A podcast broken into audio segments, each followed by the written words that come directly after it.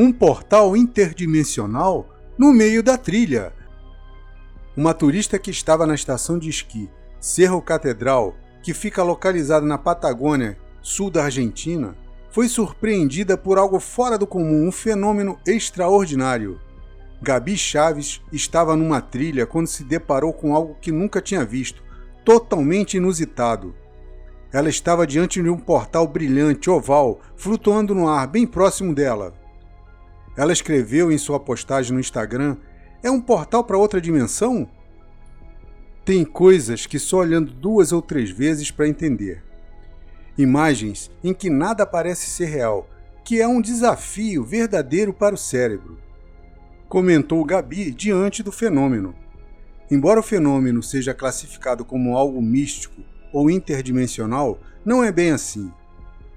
Eu pessoalmente nunca ouvi falar desse tipo de fenômeno, inclusive em publicações, e nem ouvi especialistas falarem sobre este assunto em nenhum lugar.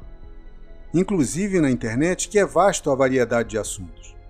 O vídeo viralizou no Instagram de Gabi com várias declarações exclamando o fenômeno, que realmente é muito bonito e diferente de tudo que estamos acostumados a ver. Mas agora vem a resposta da ciência dizendo que tudo não passa de um fenômeno óptico chamado de subsol. Vocês já ouviram falar? Eu nunca ouvi. Ele só acontece em locais muito frios, quando o reflexo do Sol bate em uma nuvem de cristais de gelo, ocasionando o fenômeno de um halo brilhante no ar. Bem, de qualquer forma, eu iria dar uma olhada mais de perto para verificar o que realmente aconteceria. Mas e você? O que faria se estivesse diante de um fenômeno deste? Então, deixe um comentário e se gostou, me siga aqui no Spotify e se inscreva no meu canal do YouTube. O link está na descrição.